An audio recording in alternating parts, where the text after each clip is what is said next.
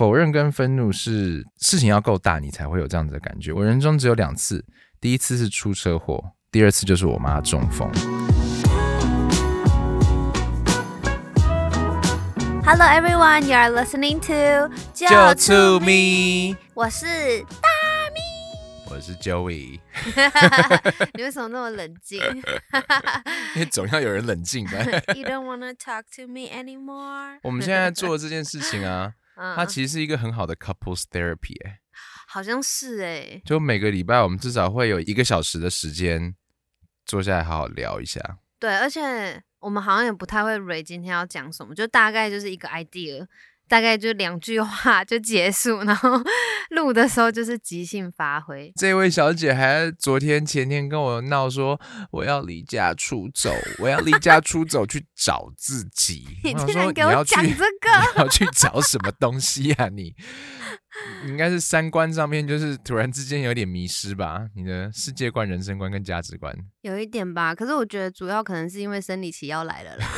我跟你讲，真的有的时候就觉得很烦，就是女生的生理期真的会影响到你的整个情绪，就是你会大起大落，你会大悲大喜大怒这种的，就是你没有办法控制你自己。谁不想要情绪很稳定？可是我就是属于那种生理期来就是会很容易被影响，然后很容易会这样，然后就很容易崩溃。我前几天就是在崩溃闹脾气，然后就说我要离家出走，我要去流浪，我去寻找我自己。然后我老公就说 你要去哪里？我说台湾，我要去台湾。然后他就说那你离家出走之前，你会先一个礼拜通知吗？我就说我会，然后后来我就想一想，我觉得算了，还是不要好了，因为我会想他，我会想 Billy。然后我就说，我就跟他讲说，算了，我我不去流浪了。然后他就回我说，啊，很可惜，我还以为可以打一个月的电动。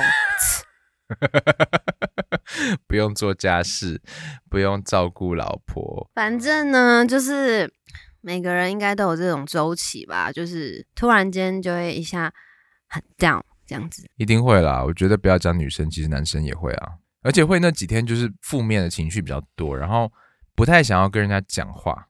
其实没有什么人可以让你更好起来，那其实是一个过程。你我不知道你是不是这样子，我会希望走那个过程，我希望好好的想，就算只是钻牛角尖，让我好好的想，他就是把这个 process 走完这样子。你就是要花时间在这件事情上，对，你觉得是值得的。这个时候我不希望有人就在旁边一直逗我，让我开心，然后很快的走出来，因为我会觉得好像他这个过程没有完成。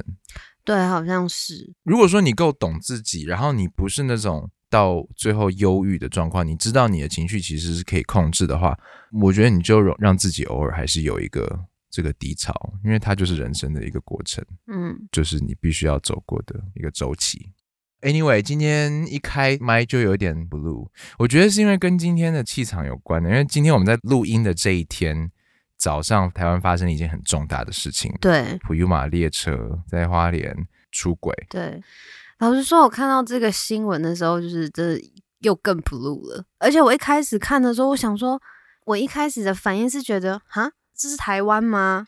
这是今年吗？这是今天吗？对，这是真的吗？我以为他是回顾以往的，就是历史性的什么什么之，就没想到是真的。然后我就觉得其实蛮难过的。然后看到就是新闻写的内容啊，发生事故的车厢里面的景象，光看字就觉得很难过。然后就看到很多的急救人员在做那个心肺复苏啊，然后他当然就会打马赛克啊，看的时候就觉得心里很纠结，然后会突然之间觉得，其实人生就是真的非常的无常、欸，你就是就只能好好的把握每个当下，因为你不知道这种事情什么时候会发生，人生就是这样子。蛮难过的。对啊，难过的一天，大家难过的时候都会做什么？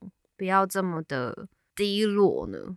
这又回到我们刚刚在讲的东西了，它就是一个过程。不是有英文有一句话讲说什么 “five stages of grief” 的中文怎么讲？哀伤的五个阶段，是一个作家在讨论死亡与临终的时候讲的一个道理。这样子，他说的这五个阶段呢，是第一个是否认，就是 Denial 对，然后第二个是 anger，就是愤怒，anger。再来是讨价还价，bargaining 然后第四是沮丧，depression。嗯，第五最后才是接受，acceptance，对，它就是一个悲伤的五个阶段，然后当然是因人而异，所以它就是一个过程。它就是一个过程，你你要完整的走其实这也算，是一个疗程诶。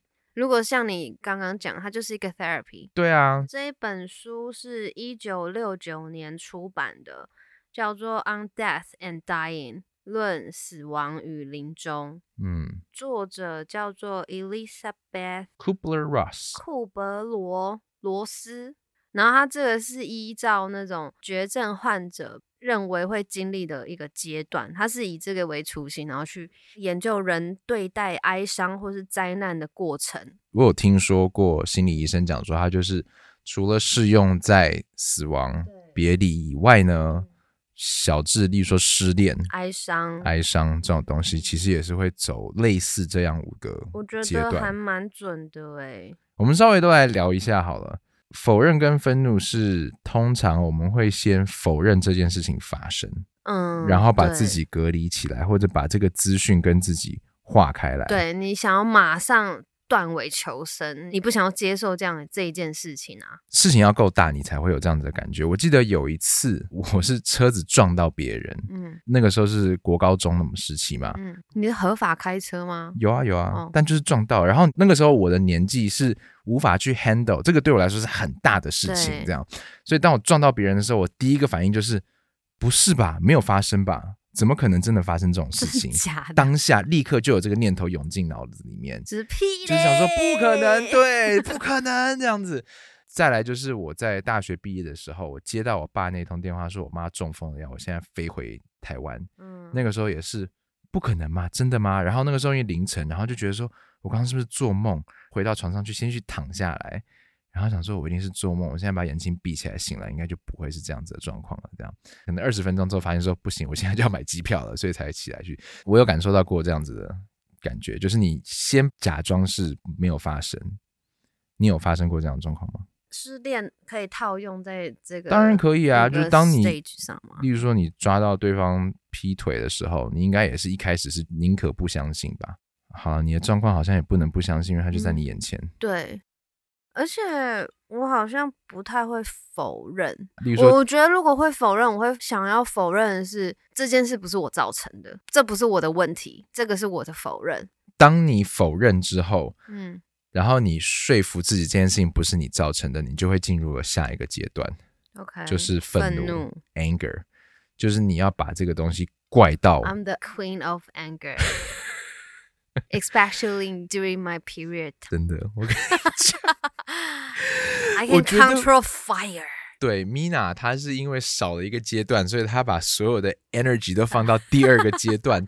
对你真的就是会立刻跳到 anger 哎、嗯，我不太会否认事情，我会因为对方的态度，会决定我接下来要爆掉，还是我可以理性的处理。可是就算这件事情是你的错，你也是会跳的 anger，你也会气你自己。对我有的时候情绪会很模糊，就是明明这件事情我是在气我自己，可是我表现出来的状态是在骂别人，是在生气，对别人生气。对我们之前常常吵架的时候，有时候我们会讨论这件事情，我就会跟米娜讲说，就是你会把 anger 当成是你的防御。我的武器，对，通常接收到悲伤、灾难事情的资讯的时候，我们会先否认事情的发生，其实这是一种防御机制。所以一般人在否认就是在防御机制，可是我可能没有这个阶段，所以我就直接跳到下一个阶段，然后那个就是我的防御机制。对对对，你用 anger 呃愤怒当成你的防卫机制，就是以攻为守的道理。OK OK 好，第二个阶段就是当我们在无法再欺骗自己的时候，从否认走出来，嗯，会将内心的挫折投射到他人身上。对啊，到底谁对谁错并不重要，这件事情没有成，它就会对你造成一个挫折，这个挫折你就很有可能会投射到别人身上。你刚刚那个整个 sentence 那个逻辑太复杂，Can you make it simple？今天不管是谁做错了这件事情，他就是没有完成嘛。没有完成的话，两个人应该都会感到的有一点点沮丧，有一点挫折。嗯，通常大家会把事情没有做好这个挫折归咎于对方，归咎于自己以外的人。所以这就是否认啊。对，等于是等于这是就是否认啊了对，所以其实我觉得否认跟愤怒就连在一起的。对，它好像是可以同时发生的。对怨天尤人啊，怪别人啊，嗯嗯甚至对自己生气。可是我觉得很多人宁可先怪别人，因为先怪自己的人其实有啦，但我觉得他不一定健康。好像是因为你先怪别人比较好吧，先怪自己的话，你就很多东西会就吞下去了对，太委屈了。对对对。然后第三个恳求，恳求或者是讨价还价 （bargaining）。当愤怒过后，我们的想法改变的时候，努力让结果不这么坏，可能会让坏结果不要那么快到来。这个我觉得就是会让你 paralyzed 的一个步骤，麻呃，瘫痪、瘫痪，麻痹，没有再开始想对策了。就是一切停止这个阶段，拜托先停住，让我先不要立刻就不要再痛了。我想要先停止这个可怕的疼痛感，这件事对我的伤害，然后就是先转变了。我觉得这是一个转折点，它就是转变人的态度，然后这个时候反而可以厘清自己你想要的是什么。这整件事发生下来，那我现在可以停损点停在哪里？我觉得这个阶段对我来说好像是这样的。而且讲到这边，我才想到我那个时候就是跟我妈有养一只猫，然后后来我要出国念书，然后我不能带着它嘛，嗯好像读到大二还是大三的某一年冬天，然后我妈就跟我讲说，就是它突然变得很怪，不吃不喝，然后身体会臭臭的。嗯我妈就赶快带她去检查，反正她就是黄疸的问题，这样。嗯那个时候就真的会经历这五个阶段呢、就是你会先否认这一件事情，就觉得怎么可能？他不是昨天还好好的吗？这样子，你接下来你就会到生气，你就会觉得说。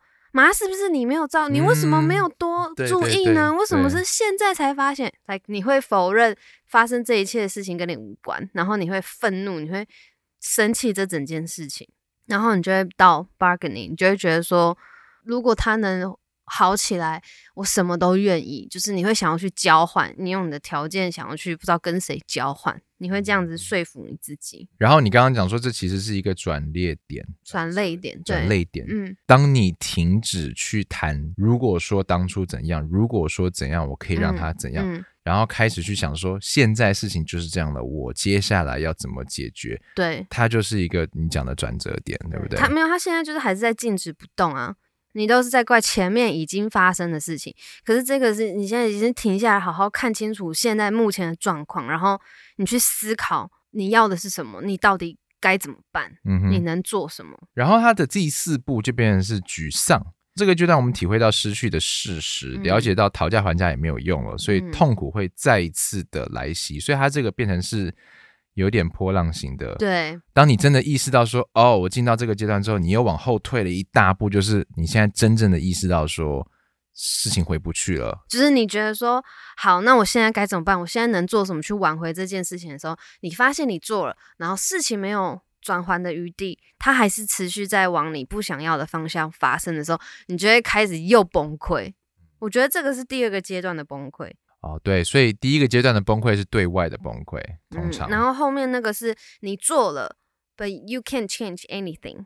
The past is past. 这就是很 internal 的对，然后你整个就是会很难过，就是一个极度的低潮。嗯，最后一步就是接受 acceptance。我觉得最后一步这之前他跳了很多步啦，就是或者是这个 acceptance 它其实嗯包含很多步。我我觉得他这五个 steps，他这五个 stages，他是在说大致上分这五个阶段，嗯，然后可能也不是照着这个顺序，大致上是这个顺序，然后你最后还是得接受是没有错啊。就是我是希望所有遇到困难难关的人，经历这五个阶段的时候，最后都可以达到接受这个阶段，不要在中间的时候就放弃。哎，可是我觉得很多人他其实并不知道自己是不是真的接受、哎，这件事情可能还是在你身上留了很大的创伤跟阴影，嗯然后你以为你接受了，其实它你只是找了一个方式把这个洞盖起来。可是我觉得这也是一个方法。我觉得所谓接受，并不是说你真的来敞开心胸，然后不计前嫌，然后啊，it's okay, I'm fine with that，就是所有一切都是很 peaceful。没有这种事情，这我觉得是太理想化了，因为现实不是这样子。如果我以后有小孩，我不会这样教他，我不会给他一个根本不存在的美梦，我会告诉他，现实事实是这样。有的时候不能接受的事情，我们就是要与它共存。所以有时候就是把那个洞先盖起来，先不要看它。也不是这样做，我觉得这里就有点在 另外一种逃避。逃避，我觉得是你要知道这个洞有多深，这个疼痛有多痛，你会记得。所以下次遇到相同的状况的时候，心里要有准备，或者是可以避免就避免。嗯，我觉得它是一个成长的机会，它是一个契机，去让你收集人生中更多的酸甜苦辣。我有曾经听，呃，我们在访艺人的时候啊，然后他们很多歌都是可能走过一段情伤，或者是失去了亲人写出来的词嘛。有一次有一个人跟我提到这个五个悲伤的五个阶段，right？哀伤的五个阶，哀伤的五个阶段，然后他就讲说，很多人认为他好像是按部就班的这五个动作，因为他是一二三四五。对，所以你就觉得他，你就要按照这五个步骤走。他说，其实 grief 是很乱的，就是你可能一下是二，一下是四，然后又回到了一，然后又跳到五，这样子跳来跳去的。只有五关，你有可能这五关你就是重复走个一直走一直对对对对对对对，就是这就是要看你是怎么去调试自己的心情，你怎么面对你自己，你怎么接受你自己，怎么安慰你自己。嗯。我觉得这个跟人生历练有关啊，所以每一次遇到就是需要走这五个阶段的哀伤的时候，你都可以收集这一次我是怎么走过去的。嗯，那我下一次遇到这个的时候，你就会知道说，哦，那我这次我知道我要怎么走过去了。有个蓝图，对你有个蓝图，而且你你会知道你自己曾经成功过，嗯，你就不会放弃。你就知道哦，这只是个阶段。你看，像你刚刚开头讲的，你觉得这就是一个 therapy，你用这是一个疗程去形容遇到哀伤的情绪。可是你自己遇到的状况是什么？你大学刚毕业，你突然接到你妈妈在台湾中风。嗯哼，我个人认为这不是所有人都可以熬过来的一件事情。所以刚开始我跟你交往的时候，因为我的家庭没有就是这种。太悲伤，就是这种重大事故发生过，而且我的家庭比较不一样，是只有我跟我妈妈，嗯所以我不是很了解说，当一个家庭在失去的时候，然后该怎么做。嗯，因为像我，我肯定就是非常的 panic，因为我们家只有我跟我妈，所以我无法想象说这件事情如果落到了我的头上，我应该怎么样去拯救我自己，我应该要怎么 pass through 这五个 stages。嗯，可是我看到你的时候，我就觉得。你既然挺过了，然后你与之共存，所以我认为其实是一个很勇敢的人。我觉得我很会逃避，我很会盖那个洞。哦，对，然后其实我觉得我在我的生活方式、跟我的人生观还有价值观里面挖出了一个很深的洞，然后这个洞是一直到我有了家庭，我有了你之后，我才会意识到它的存在。然后可能不能一直让它放在那边不管，而其实我要讲，就是如果说家里有那种中风这一类的，或者是植物人这一类的，什么渐冻症，很难呢，因为这个人他没有走，但是你留下他的可能只有百分之五十。像我妈 有一个很讽刺的地方，就是是她带我去温哥华读书的，嗯，所以那段时间其实我爸没有跟去，嗯，所以有很长的一段记忆是。只有我跟我妈有共同的回忆，例如说我们曾经一起度过圣诞节啊、感恩节啊，就我们两个去装圣诞树，然后放彩蛋、烤火鸡这种东西。然后他回来中风之后，他刚刚好就是把他在温哥华所有的回忆都忘了。我跟他讲任何这个时候发生的事情，他都只记得人名，他不记得事情。嗯，就变成这个回忆就只有我一个人拥有，你知道吗？有时候你要跟这件事情共存，就会 你很难舍下。因为这个人不是走了，如果他走的话，如果他死了，你就可以走过刚刚讲的那几个，你就可以大哭特哭，对，悲伤的阶段，你不用再看到他，你必须要接受，真的失去他。可是现在这阶段就是很尴尬，因为他人还在那边，对，然后可是他不记得你之间的回忆，他不记得这些很重要的过往。就对，好像自己独活，可是你还是看得到这个人。你在对你在跟一个影子共处，克隆克隆人，所以跟克隆人 相处的这种感觉，所以你现在还没有办法真的接受，你没有没有办接受吗？法，？就这个阶段我还一定还在走这个阶段，嗯然后一直在来回这样子，嗯，很尴尬的一个状况，这样。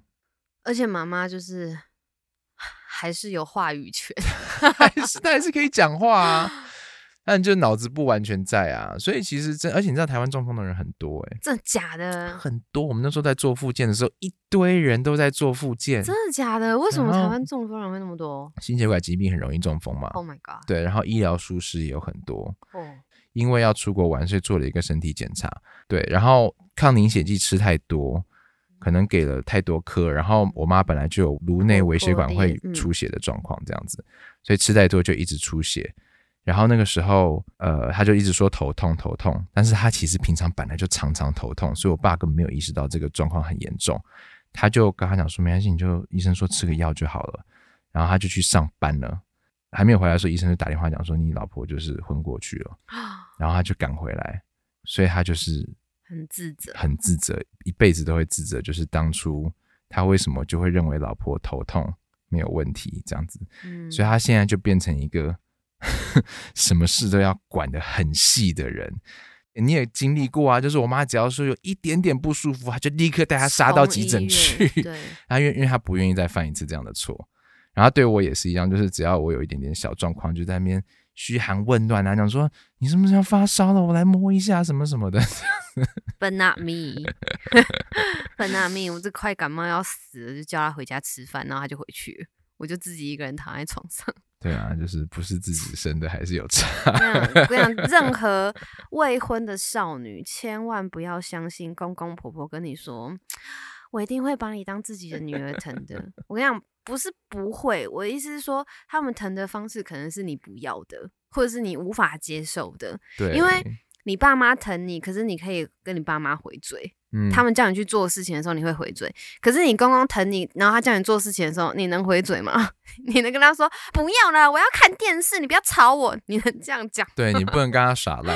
对啊，所以中间的摩擦，然后误会，然后疙瘩，就会知道慢慢。哎、你知道这种东西真的。是自己经历过才会有体验。对啊，而且你知道，像你妈的状况非常的特别，嗯，就是你看妈妈还会有话语权，然后你看母亲节的时候，妈妈就说：“嗯，我想要吃蛋糕。”然后她跟我说，是不是跟一个好媳妇说，媳妇就觉得好，我今天就买蛋糕给你吃，因为你平常也没有在吃，我就觉得哦，难得我们开心吃一下，买蛋糕回去，公公就在你耳边讲说：“为什么买蛋糕？谁买的？他已经这么胖了，他还吃，不可以吃。”然后你就觉得呃。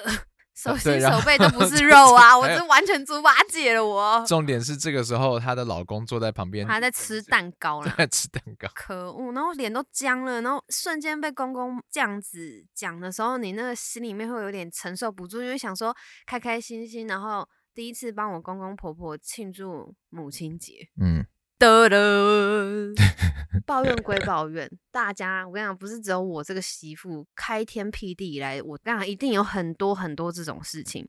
可是我必须得说，我公婆其实不太干涉我们，已经不太干涉我们，或者是我们的问题跟大家可能不一样。我觉得人生一个很大的课题就是摆烂这两个字。你有在那种就是有很多多年资历的公司待过，你就会看到那种生存很久的那种蟑螂，嗯，他们的方式就是摆烂，摆烂啊，推卸责任啊，然后今天知道明明这件事情该你做，同时也看你不爽，但是你就是哎没关系，伤不到我。我跟你讲，他们最大的准则就是永远不说这三个字“对不起”。，对对，他们准则就是抓住，不要说对不起，你就可以活下来。然后有些人是 deflect，就是把责任弹给别人，推给嗯别人。有些人就是讲说，哦，没有啦，因为我是这样这样这样这样这样，然后就嗯就好。什么意思？所以所以说你这你觉得这不是你的错吗？然后搞得骂他的人也觉得，等一下到底怎么回事？你怎么会觉得这不是你的错呢？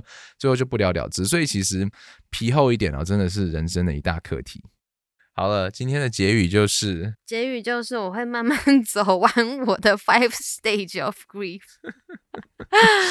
老实说，我想到一个解决方法，我觉得最好的方法，呃，挽救自己的这种负面情绪就是看书。可以啊，因为我的状况是，我停下来了，因为很多的事情拉着我，然后我没有办法向前走，所以我就会觉得我这件事做不好，那件事也做不好，就是你没办法同时顾好所有的事情，然后我就整个坏掉，我就整个崩溃，就觉得为什么？就是我一件一件东西慢慢失去，以前我可以控制很好的可能是三件事情，突然之间变成十五件事情，然后我每一个都做不好的时候就崩溃了，然后我就停住了。然后为什么会想要看书？因为看书它会让你就是不要再去想其他有的没的事情，就可以先 cut off 所有的东西。既然看书了，你就为自己有所作品出来。其实我一直在鼓励你去重操旧业，就是做艺术创作。你那什么鄙视的笑啊？也太瞧不起人了吧！你再这样子，我要去流浪了。但如果你现在要看书的话，其实你就有一个很直接的宣泄的一个地方啊，就是在这边啊。你看书的内容，你就可以跟大家分享啊。你这样造福自己，你可以整理思绪，你也可以造福别人，让大家可以吸收到你读的东西。嗯，好，欢迎我们的 Mina 书评，以后可以在这边每个月至少帮我们分享一本书吗？我们今天分享了一本书，虽然我们都没看，可是我们 Google 了。你以后不能用 Google 来看书哦，你要真的看完一本书哦。好啦，我知道啦。好啦，那这一集就先到这里。加油，大家！嗯，台湾加油！台湾加油！晚安。晚安。